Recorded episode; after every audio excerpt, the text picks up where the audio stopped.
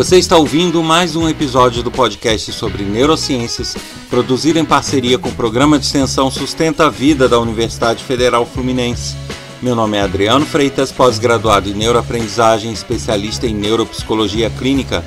Neste episódio eu falo sobre referências e credibilidade. E como sempre, insisto aqui para que todos participem desse podcast, enviando críticas, sugestões de tema, informações, dúvidas. Isso pode ser feito através do e-mail podcast@sustenta-vida.com ou por mensagem de WhatsApp código 22 99222 1003. E, como sempre, passo aqui o endereço do meu site que é www.adrianofreitas.com, que nele tem informações profissionais minhas, informações sobre projetos que eu desenvolvo, trechos de aula, palestras e outros materiais interessantes.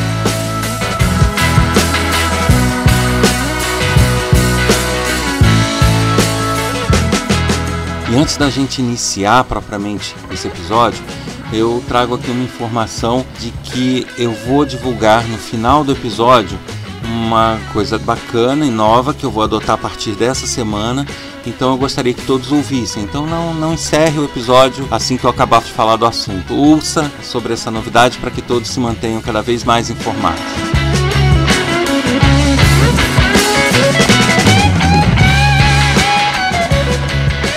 Tema dessa semana surgiu a partir do momento em que eu assisti um vídeo de uma pessoa extremamente inteligente, competente em tudo que faz e que mantém um canal no YouTube, em outras plataformas, chamado Tempero Drag. É, ele usa o nome artístico de Rita Von Hunt. É, o nome dele é Guilherme Terreri Lima. É uma pessoa extremamente capaz, extremamente inteligente e que apresenta diversos episódios e narrativas com pitadas de história, filosofia, política, sociologia.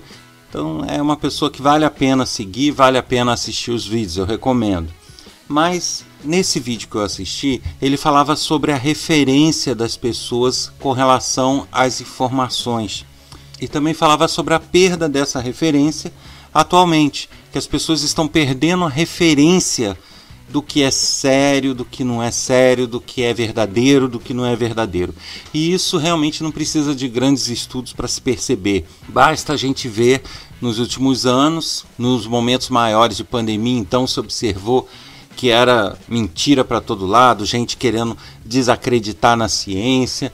E, né, sabe, isso tudo faz com que as pessoas às vezes vão se confundindo, perdendo a referência, perdendo é, a noção do que realmente é verdadeiro, do que realmente é confiável. O que lamentavelmente faz com que mentiras se propaguem com muita facilidade, com muita intensidade e que a gente tem uma dificuldade muito grande de informar corretamente. O que realmente provoca na gente esse excesso de informação, essas mentiras, né? Como que a gente pode acreditar num absurdo, como a gente viu várias pessoas acreditando, como que a gente pode fazer para tentar combater um pouco isso? Então eu resolvi fazer o episódio dessa semana. Na verdade, eu vou agrupar aqui vários conceitos que eu já passei em outros episódios, mas que eu acho relevantes a gente retomar para justamente a gente ter essa consciência, né? E uma informação que ela trouxe no vídeo que eu assisti foi com relação a uma pesquisa que foi feita sobre é, as fontes de informação dos brasileiros. Eh, que, inform que fontes de informação os brasileiros se utilizam para se manterem atualizados e informados no dia a dia. E não surpreende ninguém que a primeira fonte de informação, a fonte de informação mais utilizada pelo brasileiro é o WhatsApp. A segunda fonte, televisão. E a terceira fonte, YouTube. Obviamente que querer que aparecesse livros ali seria pedir demais. Querer que aparecesse jornal seria pedir demais. Mas se a gente parar para analisar, né? YouTube e WhatsApp. Aí vamos pensar um pouquinho. WhatsApp, é, fonte de informação. Quem coloca informação ali? São agências de notícias sérias? São publicações científicas? Não são você consegue dizer que a maioria dos usuários do WhatsApp são pessoas qualificadas a falarem o que estão falando? Certamente que não. Então, como que a gente chega a um ponto do WhatsApp ser a principal fonte de informação de um país? É muito complicada essa situação, concordam? Então aqui eu não vou fazer julgamento de conteúdo, julgamento de mérito, eu estou analisando a estrutura. Então é, a gente tem que começar a imaginar o seguinte: é, o ser humano ele tem diversos vieses cognitivos. Aí eu recomendo que retornem lá nos episódios onde eu falo sobre heurísticas, vieses cognitivos, né? aí o viés de confirmação, viés de adesão, para que vocês entendam como esses mecanismos funcionam. Mas os vieses cognitivos nos empurram a acreditar em coisas que não são necessariamente reais a cometer erros na tomada de decisão, erros ao acreditar nas coisas.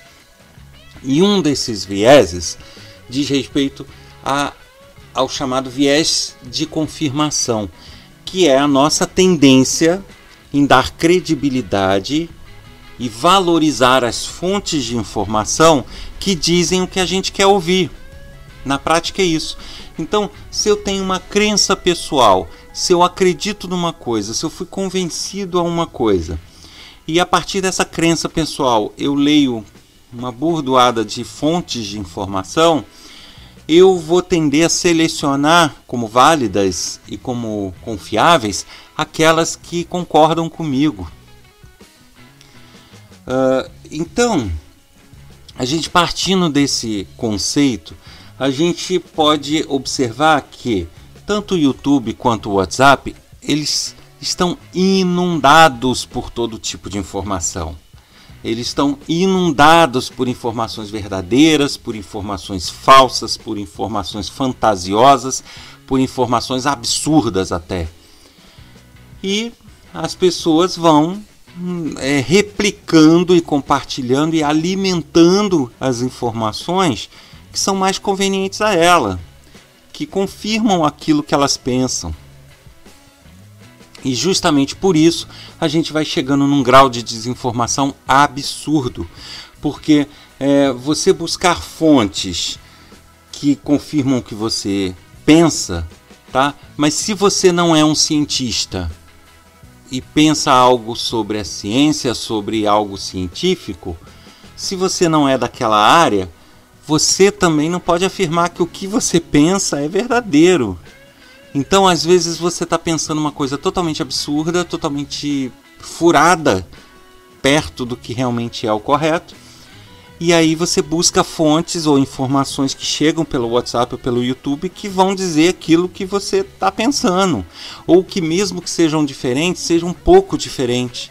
Que vão moldando o que você pensa é, agregando coisas. E aí você alimenta essa informação. E nisso a gente vai é, é, tendo um. criando uma situação que é a que a gente enfrenta agora, que é a situação de perda da referência das informações, perda do referencial. Tá? E, isso se dá justamente pelo excesso. Nós temos tanta informação, tanto bombardeio de notícias verdadeiras, falsas e absurdas que nesse bombardeio a gente vai perdendo o nosso referencial do que é correto, do que seria certo. A gente vai é, tornando pessoas que na verdade não têm formação nenhuma em especialistas e a gente passa a acreditar em tudo que elas dizem só pelo fato de serem famosas, pelo fato de terem muitas curtidas, pelo fato de, do canal ser muito seguido.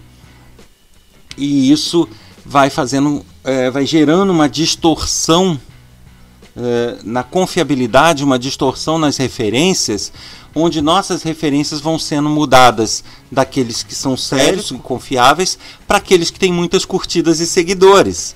E aí entra um outro viés cognitivo, que eu já falei lá atrás também, aconselho as pessoas a é, retornarem lá no outro episódio para né, aprenderem com maior, maior detalhe, é o viés de adesão, que é um viés cognitivo que nos empurra a seguir a maioria. É, é, também conhecido como efeito manada, né, popularmente. Então, é, esse efeito manada, esse viés de adesão, nos empurra a tender a acreditar mais naquilo que é muito seguido, muito acreditado e muito divulgado. Uh, e então a gente tem canais do YouTube com, sei lá, 500 seguidores, mil seguidores, de um cientista renomado com currículo exemplar e que tem informações corretas. E você tem um outro canal no YouTube de uh, uma pessoa mentirosa que está lá para ganhar fama e que tem 100 mil seguidores. A sua tendência vai ser dar credibilidade e, e, agregar conhecimentos a partir desse canal com mais seguidores, mesmo sendo um engodo. E uh, a partir do momento que você passa a seguir, você aumenta esse número. E aí outros vão seguir. E aí o número aumenta. Então você entra num ciclo onde pessoas que muitas vezes não têm uh, a formação, não têm a capacitação para passar aquela informação, acaba se tornando mais confiável do que um cientista renomado, justamente porque ele tem muitos seguidores. E aí, quem quer tirar vantagens econômicas, vantagens políticas em cima do país e da, da população desse país, sabe muito bem disso e se utiliza desses mecanismos uh, para justamente implantar ideias e filosofias que uh, permitem que eles façam o que queiram. E aí eu consigo te dizer, poxa, mas como que uma pessoa dessa, é, para poder ter esse número de seguidores e atrair ainda mais, ele inicialmente ele tem que ter tido um número, sim, mas hoje em dia a gente sabe que é possível comprar seguidores, comprar cliques, né, robôs. Então, é uma pessoa quer é, ser uma mentirosa famosa, ela vai, inicia um canal, compra, sei lá, 10 mil seguidores e a partir dali já vão organicamente surgindo novos, porque é uma pessoa que já, já é bastante seguida, mesmo que esses seguidores sejam robôs, percebem? Então, é, é esses vieses cognitivos humanos nos fazem perder totalmente as estribeiras, perder totalmente as referências, e nisso a gente, enquanto sociedade, a gente vai se alimentando de informações falsas, de mentiras, e ao invés de a gente estar discutindo assuntos sérios, discutindo assuntos que realmente são relevantes para o nosso futuro, a gente fica tendo que brigar e remoer pelo básico, pelo básico, né? Então é, é, é um absurdo a gente depois de ter um programa de imunização, né, de vacinas que realmente foi exemplar no mundo e erradicou várias doenças, como a paralisia infantil, de repente a gente perceber que isso tudo volta. Poxa, mas a paralisia infantil já estava erradicada do país, como que começam a aparecer casos de paralisia infantil? Pelo simples fato dessa perda de referencial ter levado as pessoas a acreditarem que a vacina é ruim, que a vacina é um inimigo e não um aliado nesse combate. E aí simplesmente tem pais que não estão mais vacinando os filhos. E aí o que, que acontece? Aquilo que já estava erradicado volta a assombrar. Então a gente é uma nação que fica lidando em ciclos, andando em, em, em círculos, porque coisas que já estavam resolvidas e que nos dariam é, a possibilidade de nos esforçar para resolver outras, faz com que a gente fique toda a vida remoendo e tendo que resolver aquelas mesmas coisas. É uma situação meio complicada, mas a gente tem que entender que isso parte de cada um. Né? O nosso cérebro, o nosso mecanismo, ele é falho. Ele é falho na, na, na resolução de problemas, ele é falho na tomada de decisões, a partir do momento em que ele tem brechas que podem ser utilizadas para nos enganar. E é aí que eu entro com esse podcast para que eh, todos estejam atentos para que não permitam que essas brechas elas ganhem força e para não permitir que essas brechas façam com que vocês sejam pessoas desinformadas ou pessoas que ficam acreditando e replicando mentiras, né? Então, na dúvida, não tem certeza se aquela fonte é séria, pesquisa, né? É, na dúvida, não republique, não espalhe, não repasse, não comente sobre aquilo com os outros, né? Comentar tudo bem, mas que eu digo comentar no sentido de convencimento, porque aí a gente é, propaga uma coisa que não é embasada, não é correta, né? Então isso parte de cada um. Mas para a gente é, lutar contra esses nossos vieses cognitivos, para que a gente possa decidir e seguir as coisas como devem ser seguidas e, e aprendidas, a gente precisa de um esforço pessoal. A gente precisa, em alguns momentos, brigar conosco, brigar com o nosso cérebro. E é aí que eu trago algumas dicas, né? É, a primeira coisa, o nosso cérebro ele vai nos tentar manter em uma zona de conforto.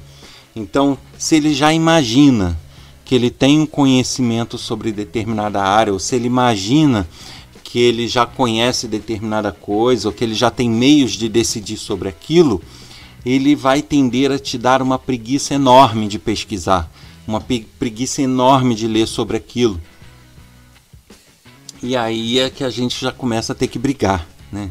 Independente de eu achar que sei ou não, se eu não sou especialista da área, se eu não tenho nada que me dê absoluta certeza daquilo, eu devo sim pesquisar.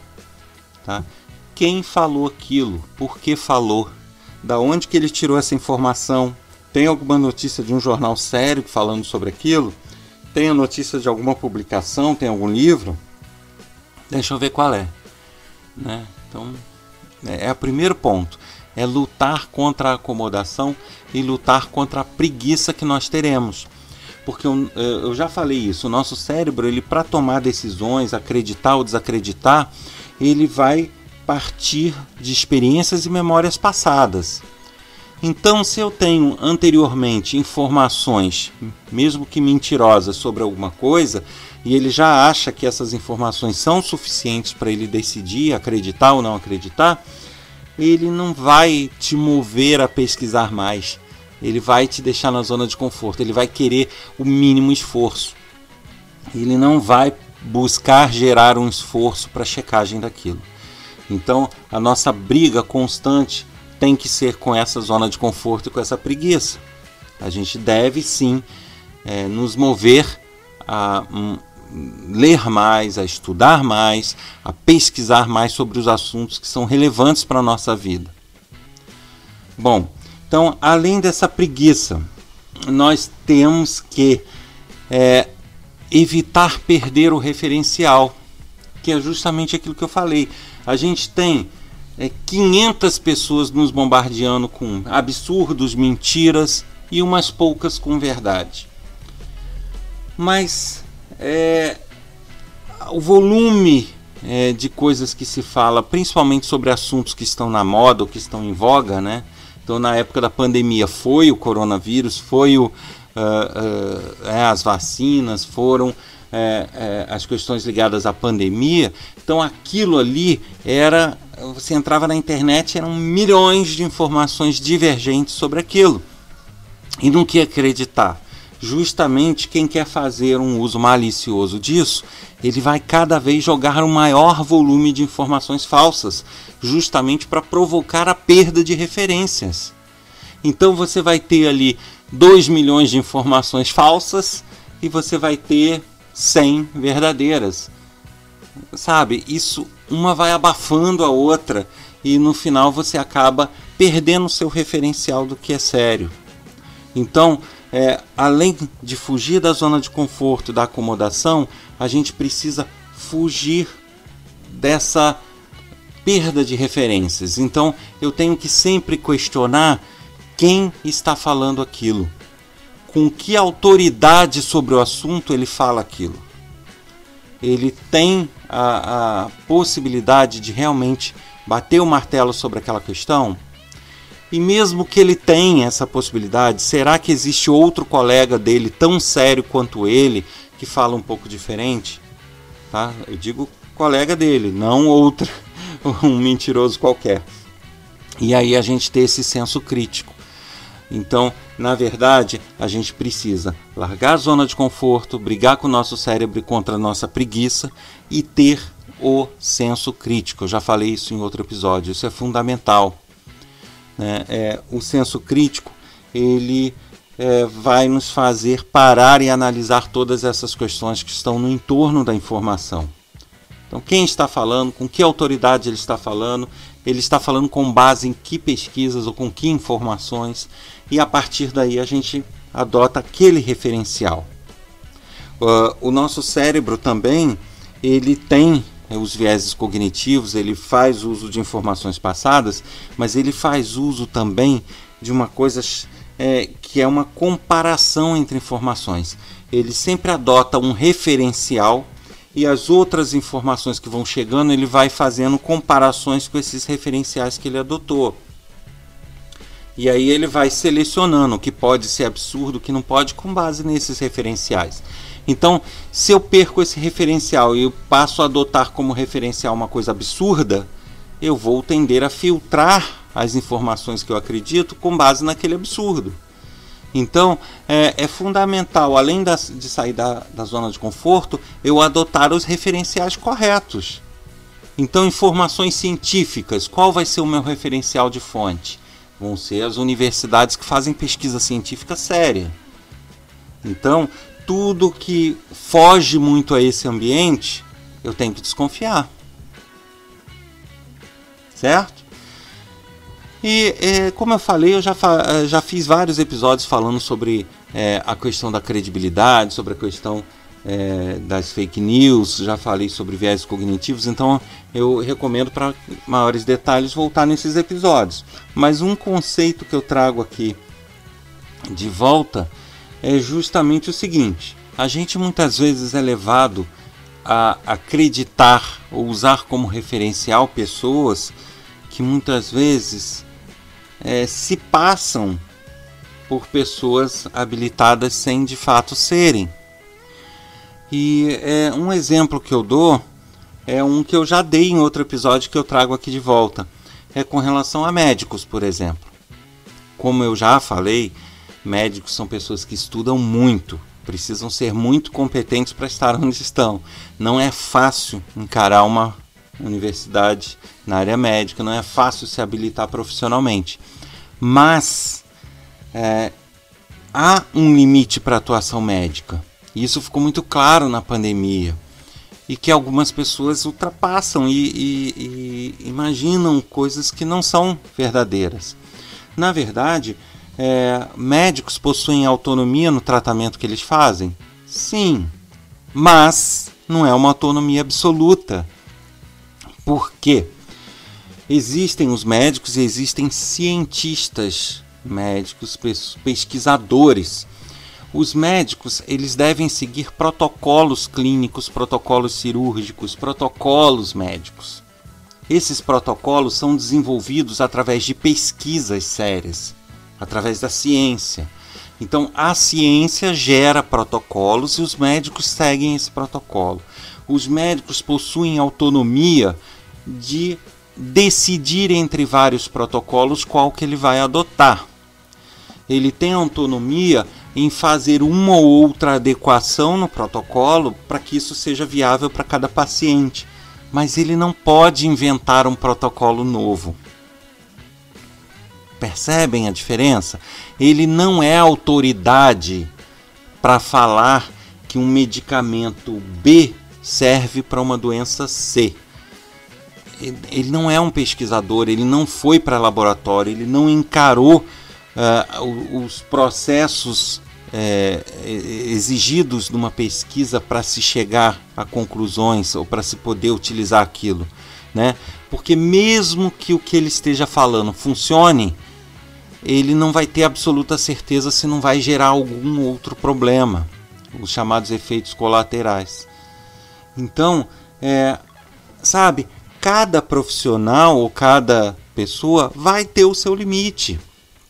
E ficou muito claro no país e no mundo até que as pessoas colocam certos profissionais ultrapassando esses limites para dar credibilidade ao que elas falam. Então, uma pessoa que quer defender um tratamento ou alguma coisa que não é bem o que a ciência diz, ele fala: não, mas o doutor Fulano falou. O médico tal falou, ok, mas esse médico tal estava em qual laboratório? Ele passou quanto tempo no laboratório fazendo pesquisa sobre aquilo? Ou não? Ele falou porque ele acha, porque ele tem experiência no consultório dele. Percebem? Uma coisa é uma experiência no consultório. Por mais que ele atenda pessoas, o percentual de pessoas que ele atende em relação à população é mínimo. Não serve de fundamento, né, de base para você ter um protocolo que atenda toda a população. Até porque geralmente as pessoas têm nichos, né? O médico vai atender primordialmente pessoas de classe mais alta, classe mais baixa, Aí você me diz, ah, mas vai me dizer que a classe altera a forma da a questão da saúde da pessoa? Sim, porque pessoas de classe mais alta elas vão tender a ter uma alimentação mais balanceada e tudo, e uma pessoa que está lá passando fome vai comer qualquer coisa que chegar, né? E então assim você tem diversas variáveis que afetam as conclusões e afetam os protocolos. E aí a gente tem que ter esse cuidado nessa pesquisa e nessa adoção de referenciais, a gente precisa saber quem é quem, saber que fonte é que fonte. E a gente tem que ter, tem que ter um mínimo de senso crítico para avaliar, mesmo que essa fonte seja séria, mesmo que essa fonte venha de uma universidade. Será que existe outro pesquisador fazendo outra pesquisa que diz um pouquinho diferente ou que complementa isso? Então, pesquisar. Então, as dicas que eu posso deixar Primeiro, lutem contra a preguiça e contra a zona de conforto. Segundo, busquem referências e busquem não perdê-las. Eu digo referências sérias. E a última dica é tempo. Por que o tempo? Porque a gente está sendo bombardeado e a gente está numa correria tão louca que ninguém mais para para ouvir ninguém, ninguém mais para para ler alguma coisa, ninguém para para estudar mais nada. Então, quando a pessoa para para ler ou estudar alguma coisa, é, sei lá, correndo, almoçando e do lado com um celularzinho só passando as coisas, a gente vê informação no celular, começa a ler um parágrafo, já passa para outra coisa. Então, não é assim, gente.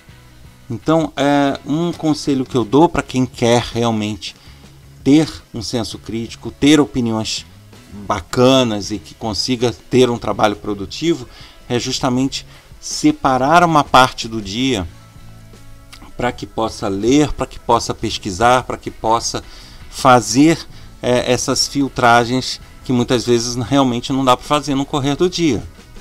Então que você tire meia hora do seu dia ao dormir, que você tire é, sei lá, 15 minutos do seu dia, eu já acho pouco, mas enfim, é, 15 minutos, meia hora, uma hora do seu dia. Ah, não posso tirar tempo todo dia, mas então pega um fim de semana e tira uma hora e meia, tira um pouquinho mais, duas horas, mas guarde esse tempo religiosamente para que você possa é, buscar seus referenciais e não perdê-los, para que você possa é, se informar e aí sim ajudar o país e a si mesmo a evoluir enquanto cidadão, enquanto profissional, enquanto pessoa.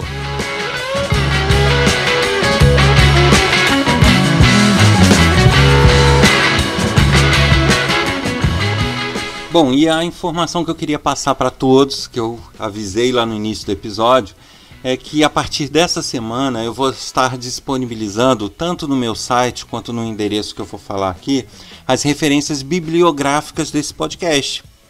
Por que isso? Uh, realmente o podcast, algumas vezes, ele tem episódios curtos de 15 minutos, outros de 20 e poucos minutos, não mais que isso. E realmente você pegar o que às vezes é dito no episódio e dar referências bibliográficas sobre o que se diz, para dar a credibilidade, para dar uma forma das pessoas pesquisarem mais sobre o assunto, é muito é, é, é, burocrático, né? Então você acaba tendo no episódio de 15 minutos um terço desse episódio falando nomes de livro, de autores e, e acaba eh, tirando o interesse das pessoas, se tornando uma coisa maçante de ouvir. Então a gente não vem fazendo esse tipo de formato, né? não vem colocando esse formato. Porém, de fato, se faz necessário que eu dê alguma fonte de informação para que as pessoas possam pesquisar, ver que eu não estou inventando os assuntos, que não é coisa da minha cabeça, que realmente existem pesquisas sobre isso, que realmente existe um material disponível para quem quiser ler.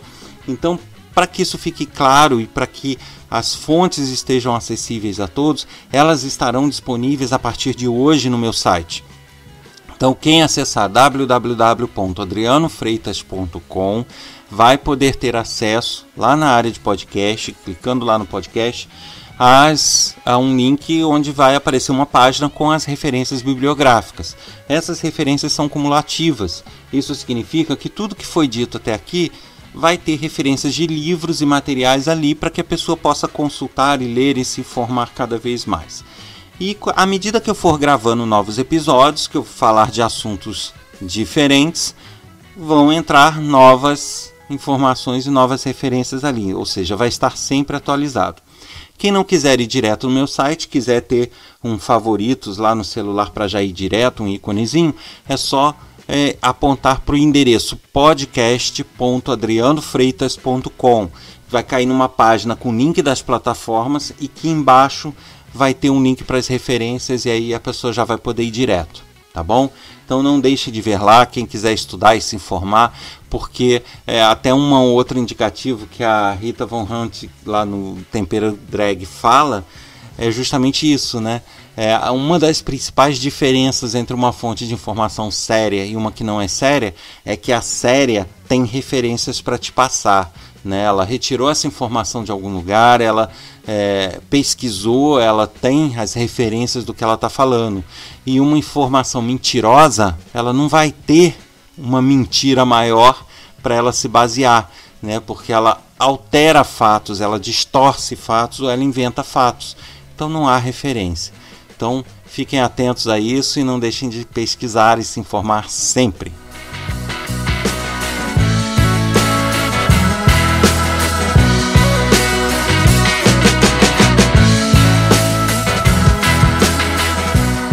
Você ouviu mais um episódio do podcast sobre neurociências, produzido em parceria com o programa de extensão Sustenta a Vida da Universidade Federal Fluminense. Eu sou o Adriano Freitas, pós-graduado em neuroaprendizagem, especialista em neuropsicologia clínica. Neste episódio, eu falei sobre referências e credibilidade. Para enviar mensagens com dúvidas, críticas, elogios e sugestões, envie um e-mail para podcast@sustenta-vida.com ou mensagem de WhatsApp para o número 22 99 222 1003. Aguardo vocês. Até lá.